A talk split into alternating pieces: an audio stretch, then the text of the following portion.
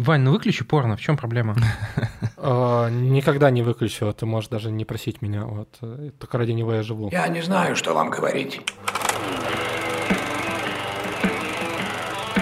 Никто на свете не бьет так сильно, как жизнь.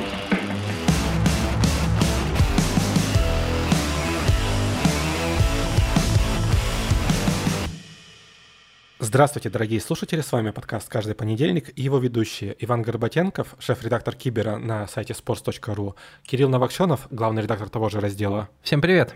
И ведущий главного подкаста про фигурное катание и бывший автор раздела «Фигурное катание» на sports.ru Иван Кузнецов. Здрасте.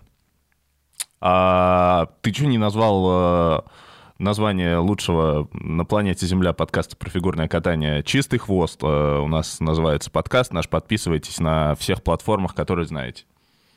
Да, но лучше, конечно, подписывайтесь сначала на наш подкаст, потому что, как ни крути, он будет лучше. Вот. Но не про фигурное катание, понимаешь? что Там нет Полины Да, но, Крутихиной. да, к счастью, не про фигурное катание. В этом нам повезло, но, как вы понимаете, Здесь я по- соглашусь.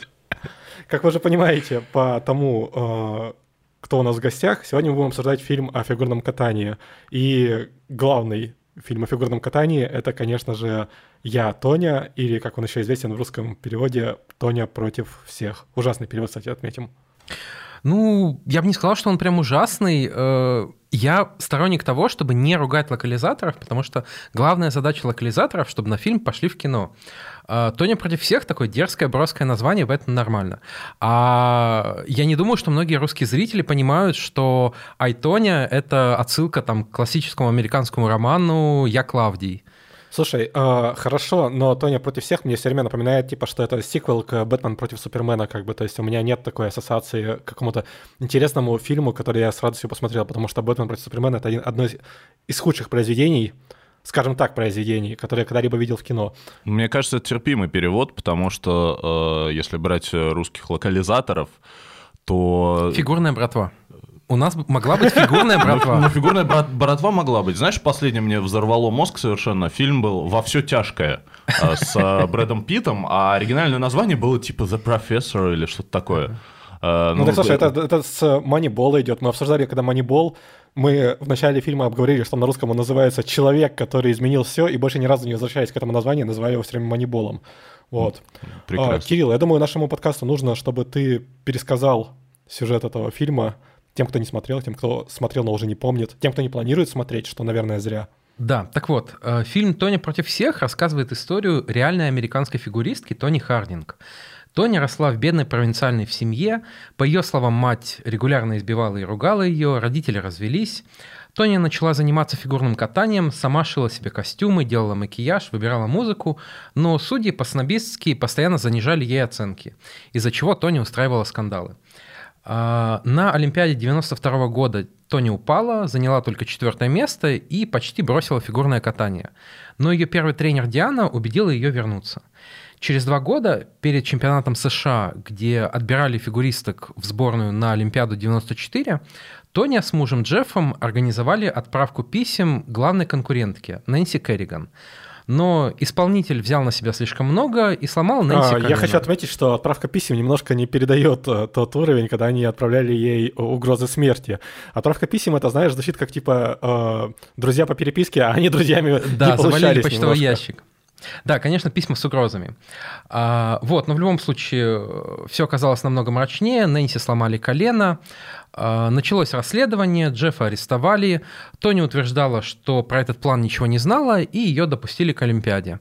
Там, правда, она заняла только восьмое место, причем ей пришлось перекатать программу из-за того, что шнурки развязались.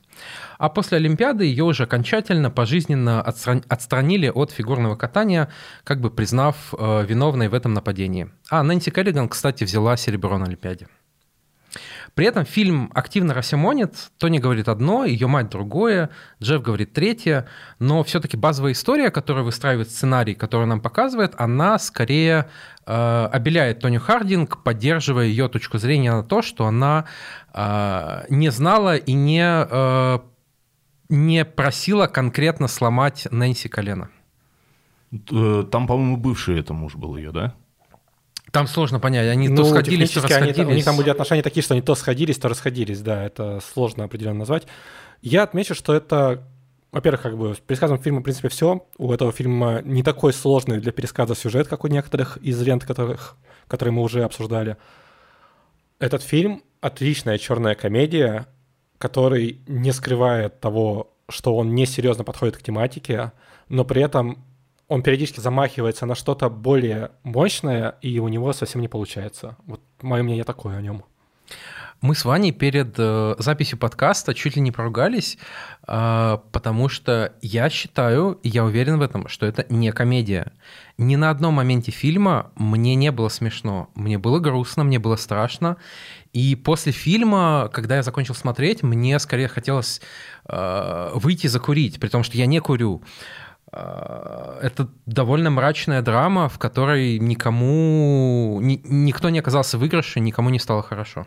Кирилл, а, как наши слушатели могли уже понять, после того, как тебе не понравились шутки в слэпшоте, и ты не считаешь этот фильм комедией, с чувством юмора у тебя бывают проблемы, вот, потому что фильм, конечно же, комедийный. Комедия там прослеживается во всем, от постановки кадров до сценарных решений, до доведения до абсурда некоторых деталей. То есть, например, конечно, нам показывают в финале, в финальных титрах э, интервью с Шоном, который говорит, что он э, специалист по антитерроризму, но в фильме это упоминается несколько раз. Э, упоминается вот эта сцена, сцена, например, в машине, когда они едут, собственно говоря, э, с мужем Тони, чтобы крикнуть ей «fuck you», как бы и вернуться. Э, это тоже комедийная абсолютно сцена в машине с комедийным диалогом, и где он там э, жрет чипсы, э, сидя без футболки. Много очень классных комедийных моментов, при этом фильм замахивается на серьезность, но он эту серьезность не вывозит. Ваня, криминальное чтиво комедия? Ну, черная комедия, да, скорее. Окей, интересно. Ну вот э, мне было очень смешно, когда я смотрел Тони Хардинг, которая я Тоня, которая Тоня против всех. А, но при этом я не согласен с тем, что это фильм черная комедия. И вообще мне кажется, что в Э, кинематографической вот этой линейки жанров э, нет э, нормального слова для того, чтобы описать жанр этого фильма, потому что вот как Кирилл привел пример криминального чтива, или вообще, если мы возьмем, там, не знаю, всего раннего Тарантино, там, «Бешеные псы» и вот это все. Это местами действительно очень смешно, но, наверное, назвать это комедией — это такое упрощение немножко. Вот э, в литературе, например, есть слово, которое, на мой взгляд, нормально это описывает. Э, да, в литературе есть такой жанр контркультура. Вот все, что касается э, там Хантера Томпсона, Чарльза Буковски, Бретта Истона Эллиса и вот вообще американской литературы в такого жанра конца 20 века, это вот э, то, что называется контркультурой. Вот, на мой взгляд, э, фильм «Тоня против всех», он, в принципе, в таком жанре и снят. То есть в таком жанре, да, снимал э, ранний Тарантино, в таком жанре снимал там несколько фильмов Скорсезе, там «Казино», если мы вспомним. А, в таком жанре снимал Боб Фосс, там с весь этот джаз, Лени, там «Звезда 80». То есть есть некое повествование от первого лица часто, а, есть э, как, э, какое-то такое навязчиво э, грубоватое повествование в плане то, как разговаривают герои, то, как они живут, то есть то, что они делают. То есть, например, когда мать Тони Хардинг кидает в нее ножом, ты не вполне понимаешь, это метафора или не метафора.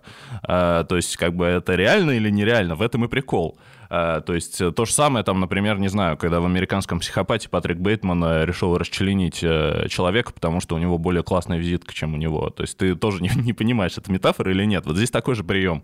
И самое главное, что на мой взгляд, делает этот фильм э, контркультурой, это то, что здесь, ну, полное отсутствие положительных героев. Вообще полное. То есть они все отвратительные, на Тренер. самом деле тренер. Ну, ну тренер, да. Ну, тренер. скорее да. Скорее да, но это такой как бы теневой положительный герой. То есть здесь нет э, классического э, героя, который есть в большинстве спортивных фильмов, когда есть э, центральная фигура спортсмена, э, тебе рассказывается его история, и тебе, как зрителю, предлагается э, просто встать перед ним на колени и восхищаться, потому что ну, он практически супергерой. Э, то есть чаще всего в спортивных фильмах, э, в спортивных фильмах мы видим какую-нибудь историю преодоления, э, историю какой-нибудь большой победы, возможно, там, не знаю, личную драму, но вот, э, которая иногда просто доходит вообще до абсурда. То есть там, как э, в фильме «Лед», э, небезызвестном, про фигурное катание, или я не знаю, про что это фильм, про Сашу Петрова, не, не знаю, ну вот, в общем, где вот эта вот девушка с инвалидной коляски, значит, встала, потому что Александр Петров смешно шутил, она встала с инвалидной коляски, начала прыгать тройные прыжки, и, и потом еще встала... Настолько смешно шутил, что она встала и вышла, да? Ну, примерно. Примерно. Она же там в конце, по-моему, первого фильма с э, он хоккеист, и они в паре как бы выступают. Э, это вообще э, просто здравствуйте. Он силовой применил, нет? Э, силовой? Нет, слушай, вроде не применял, хотя было бы интересно, я бы посмотрел на это. Ну, я думаю, что немножко кощунственно про нее шутить в этом смысле, потому что в начале второго фильма она умерла. Спойлеры! Спойлеры, всем привет, спойлеры. поворот интересный. Ну, просто для, чтобы вы не смотрели фильм «Лед», э, кто не посмотрел и не портили себе какое-то мировосприятие. Мне на самом деле детей жалко, потому что они же реально верят вот в, в, в такое. Вот, и чем... Ваня, ты же понимаешь, что как бы, ну, я, например, надеюсь и верю в наших слушателей, что как бы они не особо горят желанием смотреть фильм «Лед 2». Там, по-моему, там «Лед 3» еще обещали, но пока вроде как съемки не начались не знаю, Петров делает В нем уже Александр Петров умрет, да, как бы, то есть... Возможно, там же две, две смерти на два фильма, и в обоих героиня теряет мать. А, как говорится, как, как еще заставить вас заплакать под фигурное катание? Но, ну, в общем, чем прекрасен а, фильм «Тоня против всех», а, да, я начал с жанра... Это тем, что у нее мать не умирает. Не факт, что сама Тоня согласилась бы с этим тезисом. Ну, кстати, да.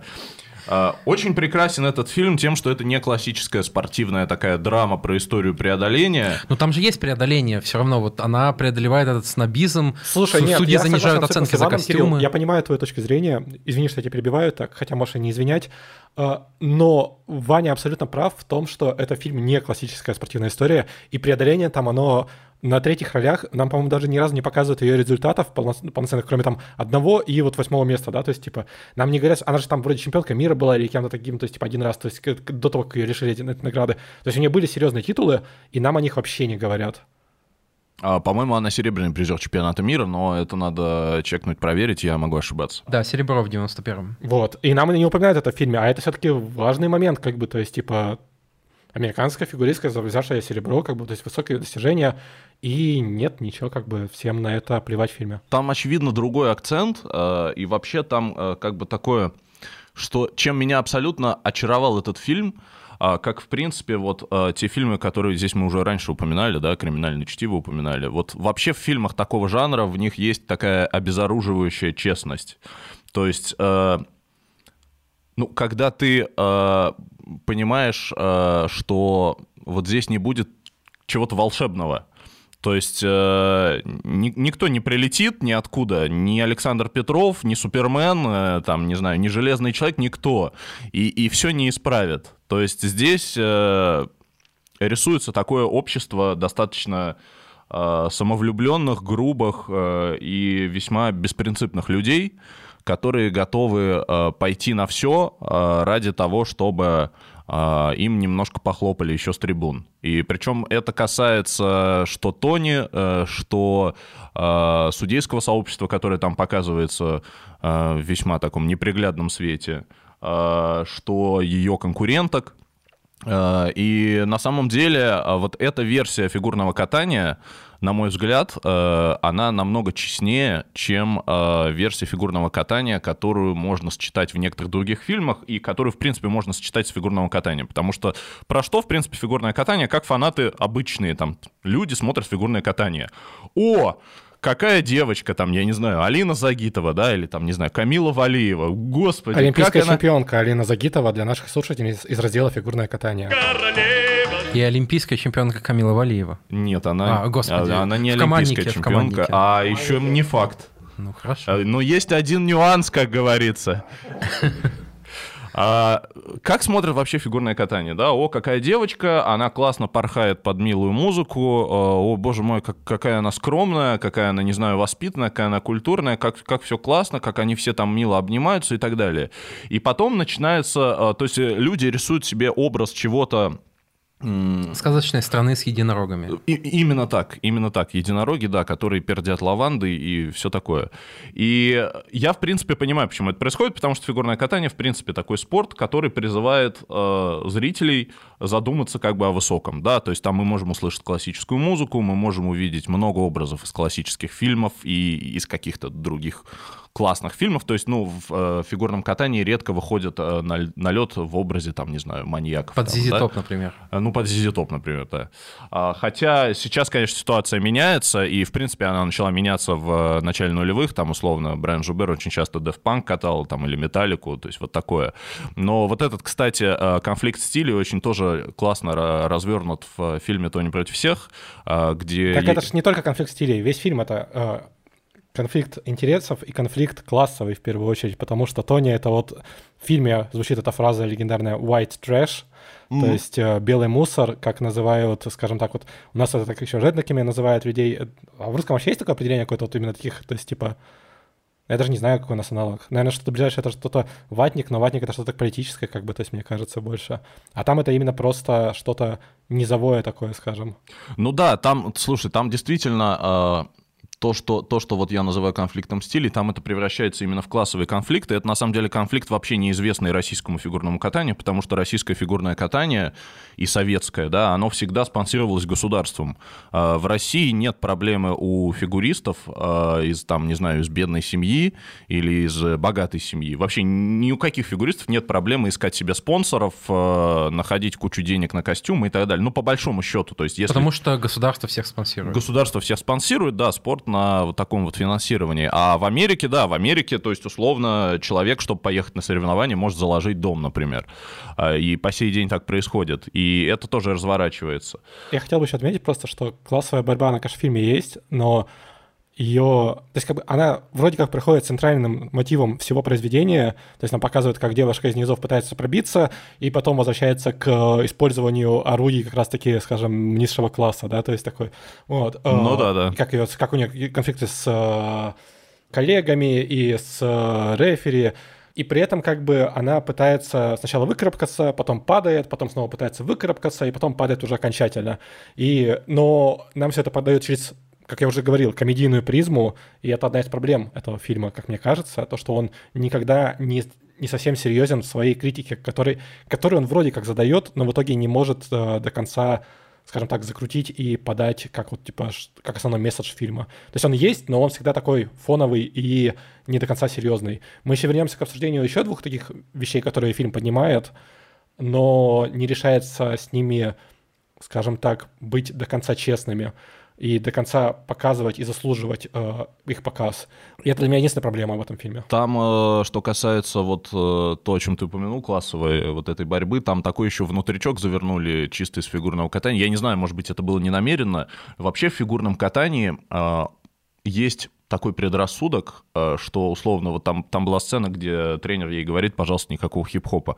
А, есть такой предрассудок, что если ты катаешь не классику, не что-то понятное всем, да, что иногда доходит вообще до абсурда. То есть я, я думаю, что все помнят э, Олимпиаду, даже люди, которые не интересуются фигурным катанием, а, где там э, две девушки, претендующие на золотую медаль, катали Кармен вот на полном серьезе, да, и вот Алина Загитова, например, несколько лет назад тоже катал Кармен, и много фигуристов до сих пор сейчас катает Кармен, ну, просто вот потому что... Потому 70 что, лет уже. Потому что узнаваемая история, потому что это как бы то, что принимается неким судейским да, сообществом и элитой фигурного катания. И любое отступление от этого, вне зависимости от того, почему ты это делаешь, потому что тебе не нравится классика, потому что у тебя дурной вкус, потому что, ну, потому что ты, не знаю, хочешь что-то необычное, то есть оно не приветствуется. И это, в принципе, развернуто а, в фильме «Тони против всех», а, а к чему я изначально вел, а, к вот такому сильному, на мой взгляд,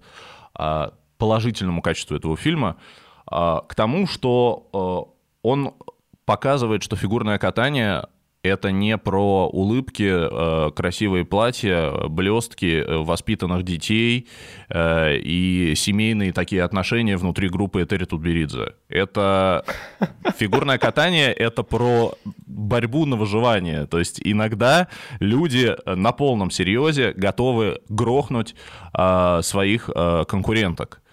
А, На sports.ru, кстати, замечательный был текст про этот фильм, а, про Тони против всех. А, Там заголовок вынесена цитата реальная, которую, когда заказывали вот это все дело против Нэнси Керриган, и сказали, ее можно не убивать, можно просто покалечить. Вот э, э, фигурное катание, оно больше про это, чем про слезы, улыбки и прочее. Конечно, мы всегда рассматриваем спортивные фильмы еще и с той точки зрения, насколько там ре- реалистично и достоверно показан спорт. А, Что важно знать про фигурное катание в фильме про Тони против всех? Марго Робби, она, в принципе, умеет стоять на льду, она играла в хоккей в детстве, но именно катание у нее было ужасным. То есть, как фигуристка, она, конечно, так себе подходила. Ей пришлось тренироваться 4 месяца, И в итоге в фильме какие-то самые простые элементы она делает сама. Какие-то элементы посложнее э, делают э, фигуристки-дублеры. Но проблема была с тройным акселем, который играет очень важную роль в истории, потому что Тони очень хотела его сделать э, и считала его ключевым элементом победы. Что-то мне это, конечно, напоминает из 2022 года, но окей. Э, Вот, И, естественно, ты не можешь просто найти фигуристку, которая тебе сделает тройной аксель, потому что в каком? В 2017 году, когда снимали фильм, э, таких фигуристок, фигуристок, ну, сколько? Ну, их считанные единицы, и вряд ли кто-то из них пойдет на съемки в фильме, просто чтобы не рисковать травмой. Поэтому э, тройной аксель дорисовывали с помощью компьютерной графики. И причем интересно, что Марго Робби специально приезжала к Тони Хардинг поговорить с ней, Тоня была, как я понял, очень довольна тем, что к ней такое внимание, такой интерес. Она беспокоилась, там, как бы Марго Робби не получила травму э, от того, что упадет на съемках. И даже э, Тоня хотела поучить Марго каким-то простым элементам в катании, но тогда у актрисы не было с собой коньков, поэтому они вместе так и не покатались. Звучит трагично, но я отмечу, что просто... Мы уже много раз говорили о том, что спорт в фильме про спорт, как правило, не особо важен. В хорошем Вот фильме про фильм- спорт. Да, в, в хорошем фильме про спорт. И в «Я, Тони» спорт не нужен совсем. То есть он там... а, вот этот есть аксель, про который, думаю, нам сейчас мой тезка расскажет. Тройной аксель. Но тройной аксель, да, я говорю, этот, этот аксель, как бы, для меня разница между тройным, четверным, там, пятерным и так далее, это существует только в том, что я могу почитать об этом на, в комментариях фигурного катания. То есть для меня разницы никакой нет. Прыгают и прыгают, хорошо и красиво. А, Александра Трусова но не вот- стала бы тебя уважать. Да, не стало бы, а, я переживу. И, собственно говоря, в фильме фигурное катание вообще, то есть вот этот прыжок нам показывает из раза в раз, то удачный, то неудачный. И верчение, кручение, верчение, я не знаю, какой, как этот термин называется, когда она быстро крутится на льду. Вращение. И все, на, на- вращение. Вот, я почти угадал там, ну, был близко. Верчение это какой-то не- несколько другой процесс, мне кажется. Ну, скажем так, ее там тоже провернули. Вот. а, Получилось у нее... э, Получилось так, что в этом фильме фигурное катание нам показывает два элемента и чуть-чуть скольжения между ними. Все, нам не показывают больше никого. И я с этим абсолютно окей, потому что фигурное катание в этом фильме совсем и не нужно, в принципе. Оно же про человеческую драму. Но расскажи мне, пожалуйста, Иван, Да. в чем же прикол этого тройного акселя такой, что его так прямо хайпили там? В чем прикол тройного акселя? Ну, слушайте, это очень сложный прыжок. А, Я про технологию именно как, э, как он ногами делается, точно не расскажу, потому что я его никогда не делал. Но, э, по сути, это, короче, такой прыжок э, 3,5 оборота. А, Он делается там с определенного ребра, и там, в принципе, в фильме рассказано, как именно он должен быть сделан.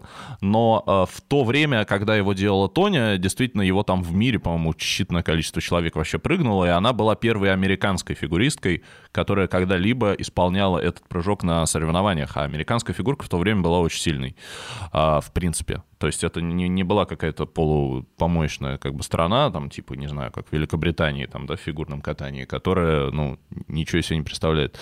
Вот, и поэтому, да, это действительно было событие, и этот прыжок по сей день играет очень большую роль. А, Вот здесь Кирилл уже упоминал Трусову а, с ее идеей фикс э, прыгнуть тройной аксель э, на Олимпиаде, который у нее никак не получается. Но в целом еще некоторое время назад а, там Алена Косторная, например, бл- благодаря тому, что она освоила тройной аксель, она стала чемпионкой Европы. Или Лиза Туктамышева, которая, в принципе, до сих пор, там, в 20, по-моему, 5 лет или 26, могу путать. Э, но, короче, ей точно больше 16.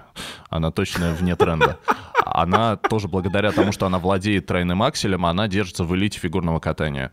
Э, и российского, и мирового. Вот. И, в принципе, за вот эти 20 лет ну, наверное, фигуристок там 10-15, в принципе, исполняли тройной аксель. То есть это не то, что делает каждый человек. И, конечно, в то время, да, это играло большую роль. То есть другой вопрос, который, в принципе, не поднимается в этом фильме, но который есть у любого человека, который, в принципе, и смотрел фигурное катание, и у любого, в принципе, человека, который смотрел этот фильм.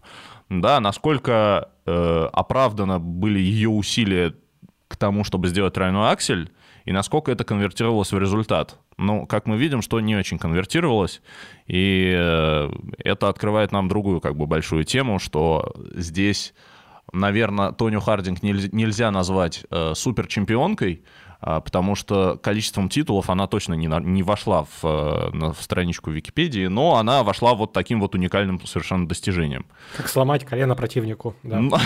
Ну, и это тоже. А что касается того, как показано фигурное катание, ну, ты, в принципе, здесь все сказал, я присоединюсь, я не понимаю, зачем, в принципе, фигурное катание показывать в фильмах о фигурном катании, потому что, а, я имею в виду максимально достоверно, да, потому что, на мой взгляд, а, вот любой номер фигурного катания, э, его очень сложно дробить на какие-то отдельные куски. То есть классно показать прыжок, но нам и показывают прыжок. Классно показать вращение, там финальное, оно нам и показывают вращение.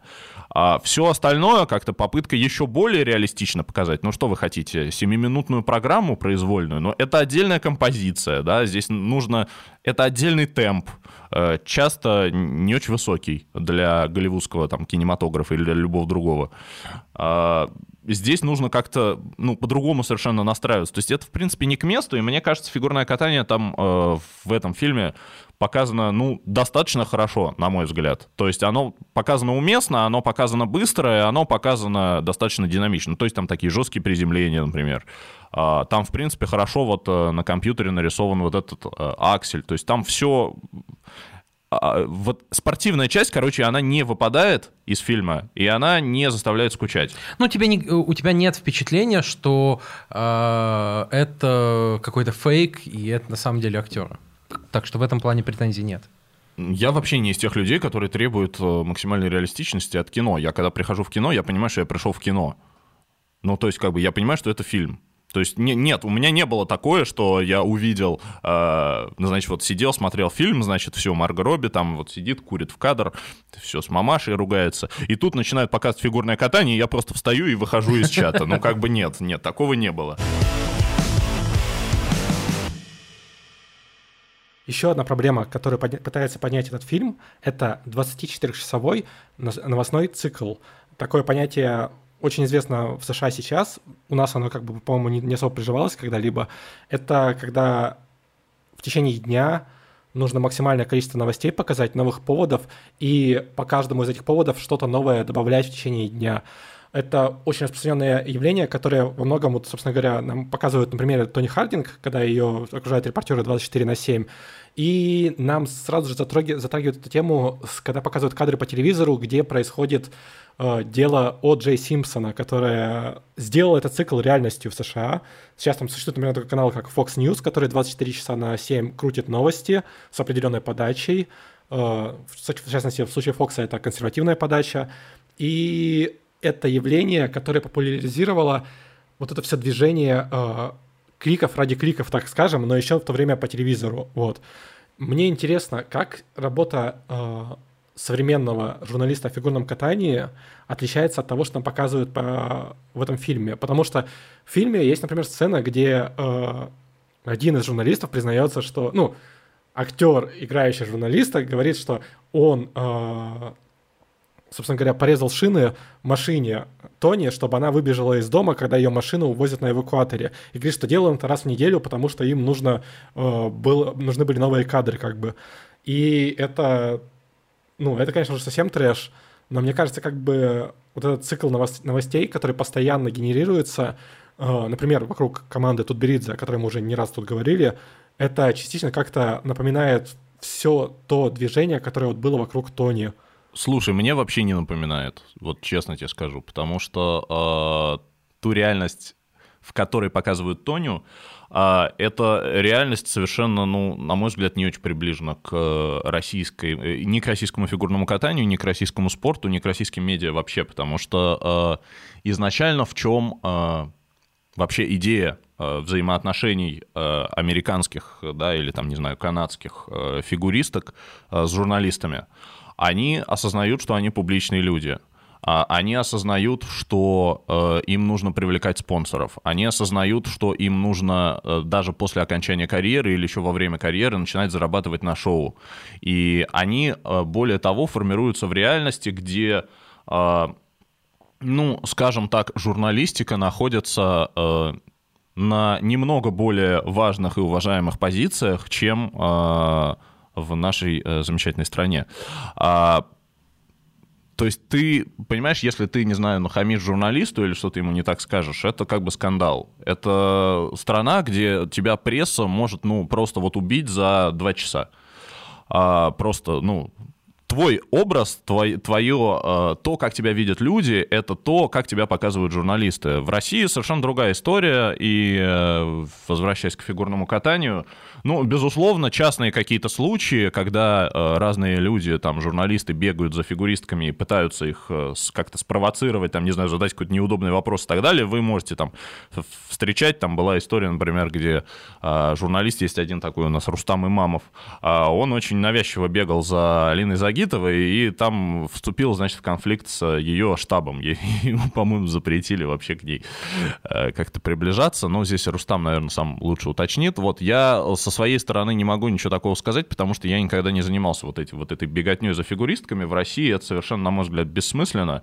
То есть ты можешь, конечно, пойти в микс-зону, а, чем э, там мой коллега, например, периодически Павел Копычев э, занимается. То есть, да, на каких-то соревнованиях он ходит в микс, и там ты можешь задать э, вопрос. А, а в целом российских фигуристок очень и фигуристов и всех людей фигурного катания федерация очень сильно охраняет от всех, от каких-либо журналистов. А, федерация, я так понимаю, что задает а, как бы рассказывает, какие месседжи хорошо э, посылать в пространство, а какие не очень. То есть степень контроля очень высокая, так как э, фигурное катание сидит на обеспечении государства, соответственно, фигуристы — это не какие-то отдельные частные люди, да, как вот Тоня Хардинг, да, вот просто девочка из Э, ну, села, грубо говоря. А, а это представители, ну, Федерации фигурного катания России, а, которые не могут говорить чего-либо лишнего, а, кому попало. А журналисты — это именно кто попало в понимании вот всех этих людей. И поэтому, ну, например, вы могли видеть, как на последней Олимпиаде, когда был вот известный э, допинговый скандал с Камилой Валиевой, она вообще не разговаривала с журналистами просто проходил мимо и все. Вы таких историй можете встретить э, миллиард в России. Например, когда Алина Загитова, у нее что-то не получалось на льду, она могла просто пройти мимо прессы. Там то же самое с Евгенией Медведевой. А, ну, многие так делают, и это считается в порядке вещей. Потому ну, мне кажется, это не особенность фигурного катания, это в целом э, проблема российского спорта, потому что да. и в Америке, и в европейских лигах по разным видам спорта э, спортсменов все-таки э, активно тренируют и настраивают на то, что вы должны общаться с журналистами, а в России такой культуры нет, и при этом э, спортсмены гораздо меньше зависят от фанатов, от зрителей, потому что больше господдержки, и, соответственно, у них нет э, такой ну не то что обязанности, но понимание, что им нужно выстраивать свой медиаобраз и общаться с журналистами. Ну, чего мы далеко Я бы сказал, что идеальное да. слово — это необходимость будет, потому что да, необходимость да. присутствует у них, а у нас нет. Но я, кстати, бы отметил, что вот ты говоришь так об американских спортсменах, но если ты хоть раз видел вот эти вот, вот э, интервью внутри матча или после матчевые от игроков, то только в НБА они живые и естественные, и говорят там часто такие интересные вещи, которые влияют как-то на игру или там или какие-то мысли доносят, а остальные, например, в хоккее это всегда э, мы играли сильно, соперник играл еще сильнее, мы старались играть в тело, они старались играть в тело еще сильнее, мы старались, нам, что нам нужно улучшить в следующем периоде, да, что нам нужно улучшить в следующем периоде, это нам нужно больше контролировать шайбу, не давать контр... сопернику контролировать шайбу, э, следить за отскоками, вот эти, знаешь, эти стандартные фразы, которых там, наверное, наберется так 15, и вот любой хоккеист, мне кажется, когда он выходит, например, на вот, э, вот это мини-интервью, и он просто ему говорят там, э, как у вас проходит игра, и у него в голове 15, такое колесо вращается, короче, он выбирает там три вот этих фразы из 15 и говорит, ну вот то-то, то-то, то-то, и все, как бы это все время такая фигня. То есть, э, что отличает НБА, это то, что, конечно, вот, например, мы записываемся после э, шестого матча Майами с Бостоном, где э, перед матчем игрок э, команды Golden State Warriors, который уже вышел в финал, э, Дреймонд Грин, сказал, что он уже ждет в финале Бостон, и Майами в шестой игре победили Бостон, потому что э, у них вся, все игроки этими словами зарядились и такие решили, что нет, мы так просто не сдадимся, как бы, и там э, Джимми Батлер выдал матч жизни. Вот. Ну, э Здесь, наверное, ты больше говоришь про содержание интервью, и это, конечно, мне кажется, немножко другого порядка э, проблема, потому что, ну, я не думаю, что какой-нибудь хоккеист э, НХЛ, э, прежде чем поговорить, я не знаю, с Нью-Йорк Таймс, э, звонит за разрешением, там, не знаю, в Госдеп или в какую-нибудь свою федерацию местную, и потом он, значит, рассказал что-то в Нью-Йорк Таймс, там, я не знаю, э, как он заключал контракт э, с каким-нибудь Питтсбургом. И э, звонит этому журналисту Нью-Йорк Таймс, представитель вот этой местной какой-нибудь администрации или Госдеп, и говорит, ну а что вы сейчас начинаете шум-то поднимать вообще, обижаете наших мальчиков? Вообще, давайте мы поддержим все-таки наших мальчиков через, извините меня, через два месяца очень важное соревнование. Чемпионат мира. Чемпионат мира. На котором НХЛовцев нет. Конечно, очень важное соревнование. Давайте мы все-таки всей страной соберемся здесь, поддержим, потому что что начинается-то вообще? Вы вообще за нас или против нас? Или вообще вы за кого вообще? Вот, ну, я не думаю, что... Все-таки немножко другая реальность. А если ну, ну, все знают Этери Тутберидзе, я думаю. Вы, вы же... Не, не, кто это? А, ну, ну, кто это, это, расскажи, да. Никогда это, не слышали, короче. Этери Тутберидзе... Мы его на подкасте конечно... упоминали уже, уже раз пять, наверное, но никогда не слышали. Это э, кудри наших дней. Э, слушайте, но она же очень крайне редко вообще э, дает интервью и кому-либо высказывается. То есть, если вы видели ее какие-нибудь там большие интервью, например, там у Познера, да, ну, то есть это понятно, что договоренности. А вообще она крайне неохотно идет на контакт с прессой, и, например, а, не только с прессой, там бывают даже комичные случаи. Вот, например, ISU, это Федерация конькобежного спорта, в которую ходит фигурное катание, она организовала как-то раз а, такой типа фигурный «Оскар», а, награждение, где вручали там по итогам сезона приз лучшим. И там, так как попало на пандемию все это дело, вручали онлайн. А, и, ну, естественно, все пришли, и угадайте, кто не пришел на вручение приза лучшему тренеру. Правильно, это Тутберидзе. Не пришла, а дойти надо было, блин, до компьютера. Просто дойти до компьютера и включиться в Skype, да, или в Zoom, там, или до телефона, блин. Ну нет, это потому что дело не в...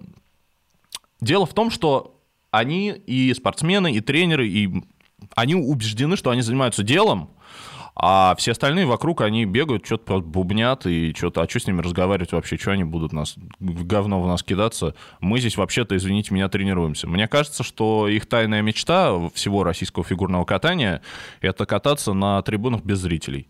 Потому что так тише, спокойнее, и так наши девочки лучше сосредоточатся. Они же на полном серьезе э, утверждали, что Валиеву, Валиеву убила пресса. То есть Валиева убила пресса на последней Олимпиаде, на полном серьезе. И пресса, и э, чиновники. Поэтому она упала. Но в фигурном катании, в принципе, никто никогда не падает, э, особенно на важных соревнованиях. То есть, э, ну, в принципе, чемпионов можно определять там за полгода до. Я, если что, сейчас как бы это сарказм. Вот. А Валиева вот упала, потому что вот э, пресса, особенно западная, очень не, нехорошо про нее отзывалась. В фильме очень классный актерский состав, и причем я хотел бы начать э, разговор не с двух главных актеров, а с Элисон Дженни, которая сыграла маму Тони Хардинг, э, тут есть несколько интересных историй. Во-первых, сама Элисон Дженни в детстве занималась фигурным катанием, даже подавала какие-то надежды чуть ли не олимпийские, но э, однажды на 17-летие случайно вошла в стеклянную дверь, э, не понимая, что она там есть, и очень сильно поранилась, потеряла много крови, и после этого уже не смогла ну, на каком-то серьезном уровне кататься. А, интересно, как она получила эту роль. Сценарист Стивен Роджерс был ее другом и написал эту роль специально для нее. Причем до этого он также несколько ролей писал под Элисон Дженни, но они доставались другим актрисам, это было довольно грустно. И когда Элисон Дженни получала Оскар за как лучшая актриса второго плана, она отдельно поблагодарила Роджерса как сценариста, который дал ей такую возможность. А, Причем, что любопытно, она получила Оскар всего за 8 съемочных дней, и самым сложным для нее было сниматься в сцене интервью, где у нее на плече сидел попугай. Это реальная сцена, э, есть реальное интервью с э, матерью Тони Хардин, где у нее на плече сидит попугай, а Элисон Дженни птиц не особо любит, и пока не подобрали достаточно спокойного, э, перебрали чуть ли не трех попугаев, пока не нашли того, который реально мог сидеть и не бесить актрису. О, Джафар будет рад нашей встрече! Она боялась, что он ей ухо откусит или что? Ну, в том числе. Ну, мне кажется, если ты не фанат птиц, то тебе не очень приятно, когда вот такое, что-то такое сидит у тебя на плече и вцепляется когтями. Дженни гениальная актриса. А, в этой роли она вообще великолепна. Мне грустно только от того, что ее, пожалуй, главная роль во всей своей карьере — это сериал «West Wing» от, как я уже говорил, мною сильно нелюбимого Аарона Соркина. И у нас в эфире рубрика «Иван ругает Аарона Соркина» в каждом подкасте. Слушайте. Ну, слушай, это действительно слабый сериал, где она один из лучших персонажей, и она классно там играет, спора нет. Но хотелось бы, чтобы ее вот запоминали именно по таким ролям, потому что она потрясающая актриса, которая действительно может идеально вывести свою роль. Вообще, каст этого, этого фильма гениальный. К Марго Робби мы еще вернемся. А, мне бы еще хотелось отметить отдельно Себастьяна Стена, а, потрясающий актер, который а, показал тут где-то в четыре раза больше рейнджа, чем во всех фильмах Марвел, в которых он до этого был. Но при этом я не могу сказать, что он плохой в фильмах Марвел, потому что для меня, например, вот этот сериал недавний от Disney Plus вытаскивал исключительно он на себе. «Сокол и зимний солдат». Да, к сожалению, сериал оказался равно плохим. Вытащить у него не удалось, но, по крайней мере, он старался. Вот. Он и Барон Зема. Причем очень забавно, вот ты же говорил про White Trash, и при этом этот White Trash сыграли австралийка и румын. Да, да, это хороший поворот событий. Вообще сложно представить Марго Робби в роли White Trash, да, как бы, то есть, типа, если не смотреть этот фильм, как-то ассоциация, это, это, знаешь, white trash, наверное, даже не будет в топ-500 слов, которые ты ассоциируешь с Марго Робби. Вообще, этим же и хороша Марго Робби в этом фильме. Я вообще очень люблю Марго Робби. А Она а... очень не похожа на себя. А... Я как бы не буду скрывать, э, за что я ее люблю. Тут все просто, а просто, ну, красивая блондинка. Как бы, почему бы и нет. Вот. И она действительно очень не похожа на себя. И э, это то, что, на мой взгляд, ее возвысило э, вообще в ее карьере. А, вывела ее в жанр а, ну, как бы вот, знаете, за рамки вот этого, этой ниши красивых блондинок, потому что, ну, их до хрена и больше совершенно. А Марго играет примерно такую роль в «Волке с Уолл-стрит», она играет примерно такую роль в «Фокусе», она бы играет примерно такую роль в «Однажды в Голливуде». А, как бы вот зацените прямые волосы. А, фильм «Скандал» еще есть про Fox News. А, примерно такую роль она и там играет. То есть вот зацените прямые волосы, классно выглядит, погнали. Вот, а здесь она действительно э, удивительно перевоплощается в такую весьма вульгарную хабалку с э, не очень хорошим вкусом, которая не очень хорошо выглядит и которая как-то очень специфическим образом общается, и она играет как раз э, наоборот человека, обделенного вот каким-то внешним обаянием, каким-то манерностью и так далее. То есть, и она очень хороша в этой роли. И, на мой взгляд, это удивительное совершенно перевоплощение, и, ну, вау. Причем в этой роли же очень много оттенков и нюансов. Сама Тони Хардинг по ходу фильма меняется. То есть, когда мы видим э, Тоню подростка, это еще не настолько хабалка, это скорее такая э, скромная девушка, которая страдает от, э, э, от избиений, которая не очень понимает, там, как ей себя найти. Потом постепенно она обретает уверенность, и потом в конце фильма, э, ну, даже не только в конце, но когда нам показывают эти якобы интервью э, Марго Робби в роли Тони Хардинг уже там, через 10, условно, 15 лет после событий, э, видно вот как бы видно это падение, видно, как она разочарована, но в то же время отчасти рада, что вот с ней такое было, что вот она была в центре внимания, и это все разные полутона, разные оттенки эмоций, и Марго Робби их, конечно, великолепно показывает. Я уже упоминал, что фильм не вытягивает некоторые темы, которые поднимает, и, пожалуй, ключевая тема всего этого фильма — это, конечно же, абьюз.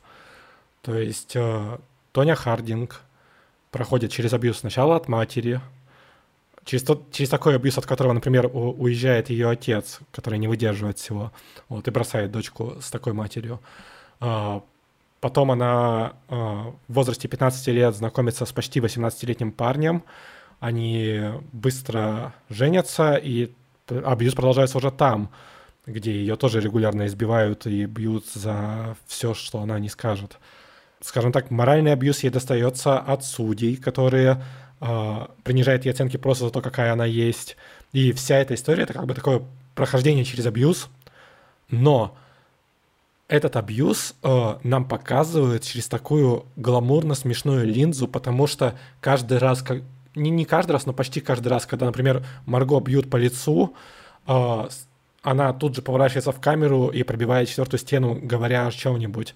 Э, нам вообще в фильме довольно часто пробивает четвертую стену. Например, когда э, ее тренерша говорит, что вот э, Тоня Хардинг действительно занималась так и так и так, там тренировки в стиле роки такие, то есть типа вот. Но именно в момент абьюза нам всегда пробивают эту стену, говорят, типа, что вот, смотрите, как подмигивает. То есть, как бы снижая градус накала, э, девушке только что ударили по лицу, и она поворачивается такая, типа, ну вот, да, брак был неудачный, меня били.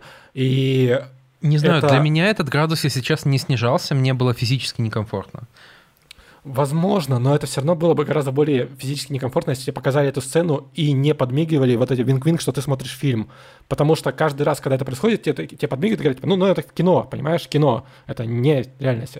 Ты, забыв... ты должен забыть, типа, что там что-то якобы биографическая драма, пусть она там приукрашена и так далее, но это все-таки серьезный фильм, если ты, ты, например, так считаешь, Кирилл, да, то есть, типа, что это не комедия. Я так считаю черной комедией. Но даже с, в призме черной комедии этот фильм не вытягивает эту тему, и поэтому, когда в конце э, персонаж ну, Тоня Хардинг, да, персонаж Марго Робби говорит нам, что э, вы все э, мои атаки, ну, вы, вы все, в том числе, меня атаковали, то есть она говорит это и о цикле новостей, который ее унижал постоянно, и о физическом абьюзе, потому что это, это нам показывают на фоне кадров, где она занимается боксом, когда она уже ушла из э, фигурного катания.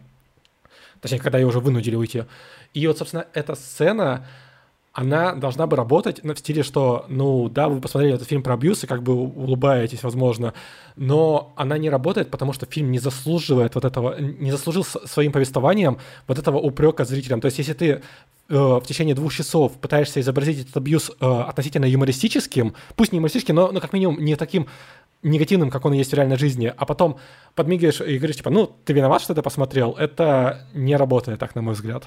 Вот. Ну, я выскажу здесь непопулярную, возможно, точку зрения. А, мне, наоборот, понравилось, что вот эта тема не раскрыта. Потому что, мне кажется, это бы смещало акценты в ту сторону, в которую не стоило бы смещать акценты. То есть здесь... Э, я понимаю, о чем ты говоришь, но здесь мне кажется, что если бы этот фильм в итоге скатился к э, вот этой вот совершенно, по-моему, избитой и пошлой формуле вот у человека было плохое детство, поэтому посмотрите, как, каким чудовищным взрослым он стал, и поэтому какие чудовищные взрослые все вокруг.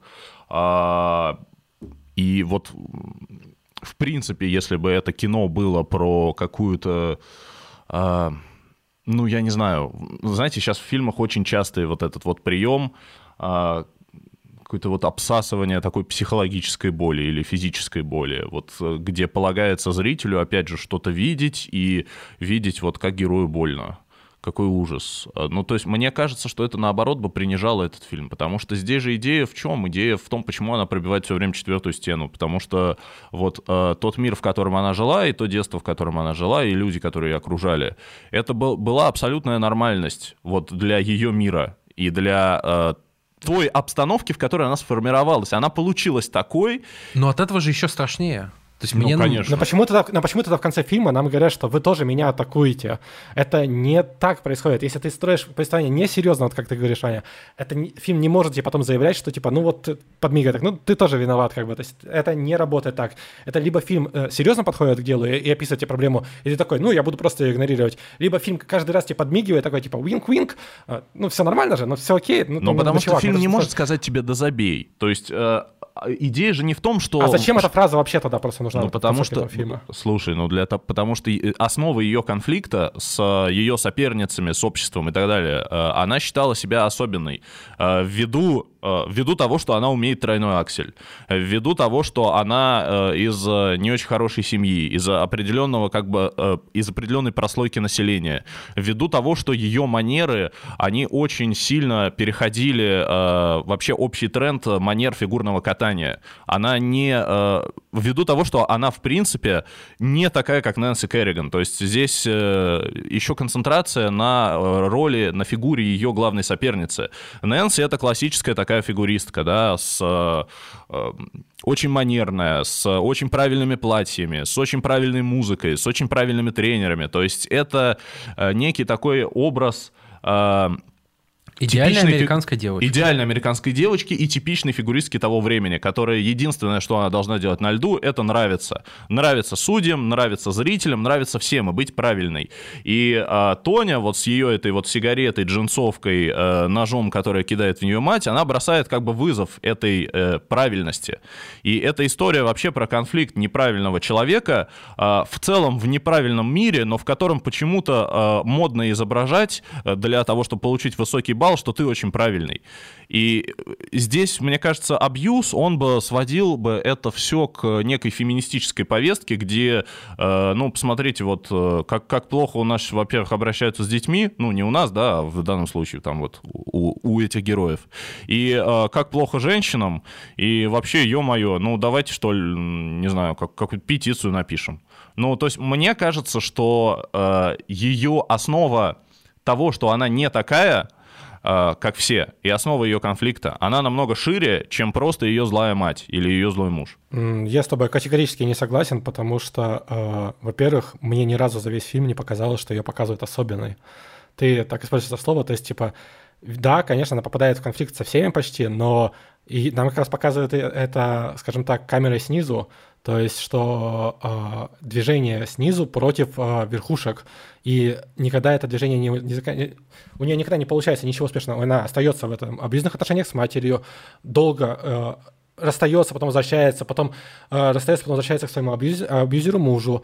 И, собственно говоря, ей по-прежнему ставят плохие оценки, потому что у нее просто не идеальная семья. То есть все эти конфликты остаются, и никакой особенности в их разрешении она не играет. И в итоге она под эту систему ломается и остается точно такой же частью, только при этом еще более агрессивной, потому что она решает проблемы так, как их знает. И еще раз, поэтому этот фильм не может говорить в лицо, что, ну, вы такие, типа, вы тоже там все понимаете, А у меня две мысли. Во-первых, вот лично я, когда смотрел, я не воспринял это так, что э, Тони Хардин говорит это мне. Я воспринял это как месседж э, американскому обществу, в первую очередь. А, это раз. Во-вторых, э, я бы тут не стал проводить э, знак равенства между тем, что говорит фильм и что говорит Тони Хардинг. Эти слова говорит Тони Хардинг как, как, как персонаж, потому что это реально укладывается в ее мироощущении. И мне не кажется, что это прям идея, идея фильма. Слушай, я с тобой бы согласился, если бы не было регулярных проломов четвертой стены, э, которые всегда выходят за, пределки, за пределы фильма. Например, когда вот, собственно, сцена с тренером, про которую я уже говорил, она выходит за пределы фильма и говорите, что да, Тони Хаддин сильно так тренировалась. И когда в конце к тебе э, главная героиня поворачивается в камеру и говорит, что ты тоже виноват, это такое себе, короче, вот. Мне кажется, что это, эта фраза нормальная, она могла бы сработать, если бы фильм ее заслужил. Этот фильм ее не заслужил, несмотря на все его плюсы.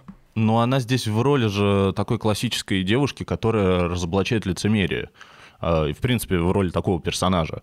То есть она, я согласен с Кириллом с тем, что это месседж американскому обществу, но она как бы в чем идея, ну, на мой взгляд, вот вообще вот э, ее джинсовки, сигареты и, и вот этого всего? В том, что, э, грубо говоря, есть общество, которое ей говорит, что вот ты должна быть определенной, определенной дочерью, определенной женой, э, определенной фигуристкой и делать определенные вещи. Она говорит, нет, ни хрена не должна, я вот буду такой, какой я хочу. Она же поэтому возвращается к своей первой тренерше, к своей вот этой музыке как бы поганой, в конце, ну, которую считают поганой Давайте не будем оскорблять Зизи Топ в нашем подкасте. Она, она, это бунт. Это история про бунт который э, не завершился успехом. И кульминацией этого бунта является сломанные колени э, самой яркой представительницы вот этого общества, которому она, в принципе, и оппонировала. Поэтому я не могу здесь согласиться с тем, что фильм не пытается сделать ее особенной. Он, он он пытается сделать ее особенной просто не с положительной стороны, не со стороны таланта, а со стороны вот э, такой инаковости. А, где-то там в сторону... Но эта инаковость — это просто классовый конфликт, о котором мы уже говорили. То есть это конфликт, который происходит из-за их разных взглядов. То есть типа человека, который попадает в это общество, и этого общества на него. Но при этом особенности у нее никакой нет. Это не какая-то революция, которую она произвела. Это не что-то нам главно, классно изменило. Это в итоге история глубоко сломанного человека, который ломается под обстоятельствами. Ну как не революция? Она в итоге стала первой американкой, которая прыгнула тройной аксель. Это... И это... Ты никуда не, знаю, денешь есть, это. Типа, э, сколько э, фигуристок обменяли бы тройной аксель на, например, то же самое серебро Олимпиады? Ну, кроме некоторых, которые у нас его выбрасывают. Я не знаю, но вот, например, я думаю, что вы знаете, что сейчас есть э, известный японский фигурист Юдзуру Ханио, который уже двукратный олимпийский чемпион, и, в принципе, он сейчас проигрывает большую часть э, всех главных соревнований, но и не заканчивает карьеру исключительно потому, что он мечтает прыгнуть четверной аксель. Четверной аксель э, никто еще никогда в истории фигурного катания ни у мужчин, ни у женщин на соревнованиях не прыгал. Вот он реально долбит все тренировки этот свой четверной аксель. И периодически даже ставит его в программу программы, у него он получается с недокрутом, и он с него падает, но вот э, это движет им э, то, почему человек, который всего уже добился, он продолжает э, свою карьеру, хотя ему там уже сейчас 27 лет. Но в твоих словах уже есть ответ. Ты говоришь, это человек, который уже всего добился, и ему нет смысла дальше пытаться это делать. То есть как бы это, это такое, это второстепенно. Это, то есть никто не будет, никто не помнит Тоню Хардинг за то, что она прыгнула тройной аксель, все помнят ее за то, что она сломала колено противнику. Никто не да помнит. Нет, ну, конечно, нет. Это все, я, я думаю, что здесь компромиссный вариант. Все помнят Тони Хардинг, потому что она прыгнула первый тройной аксель и потому что она сломала колено э, через своего бывшего мужа, соперницу. Хорошо, э, кто до, э, в фильме называет героиню, которая прыгнула тройной аксель до нее? Как ее зовут? Э, в Америке, по-моему, не было такой. Не в Америке. Во всем мире до нее прыгнул один человек. О, я, честно говоря... Как не... ее зовут? Первая прыгнула. Я, честно говоря, не помню. Блин, вот я, вот я, я, я, я ненавижу такие потому что никто не помнит, никто не помнил бы Тони Хардинг. Ты не вспомнишь третьего человека, который прыгнул Ты не вспомнишь без Википедии это. Никто не помнит таких людей, ее помнят за то, что она сломала колено. Вот и все, это сам простой аргумент. Я не согласен. Ну, смотри, Раунд. если бы она при этом не была топовой фигуристкой, ее бы не помнили так. Тут ну, конечно. я согласен с Ваней, что э, во многом ее запомнили из-за этого парадокса и разрыва между образом фигуристки, чемпионки, почти чемпионки, и, собственно, девушки, которая почти заказала свою конкурентку. Думаю, самое время подвести итоги и рассказать, стоит ли смотреть этот фильм, если стоит, то кому. На мой взгляд, этот фильм обязателен к просмотру. Почти весь подкаст я так или иначе его критиковал, но мне этот фильм понравился, понравился довольно сильно. Я бы хотел его сравнить немножко с «Королем Ричардом», потому что это буквально одна и та же история, но э, заведенная, скажем так, в абсурд. Если «Король Ричард» — это э, серьезная история такого-то абьюзера отца, который доводит в итоге все до хорошего конца, то здесь это все уходит в абсурд, э, юмор и безрезультатный, который заканчивается тем, что главная героиня ломает колено противнику.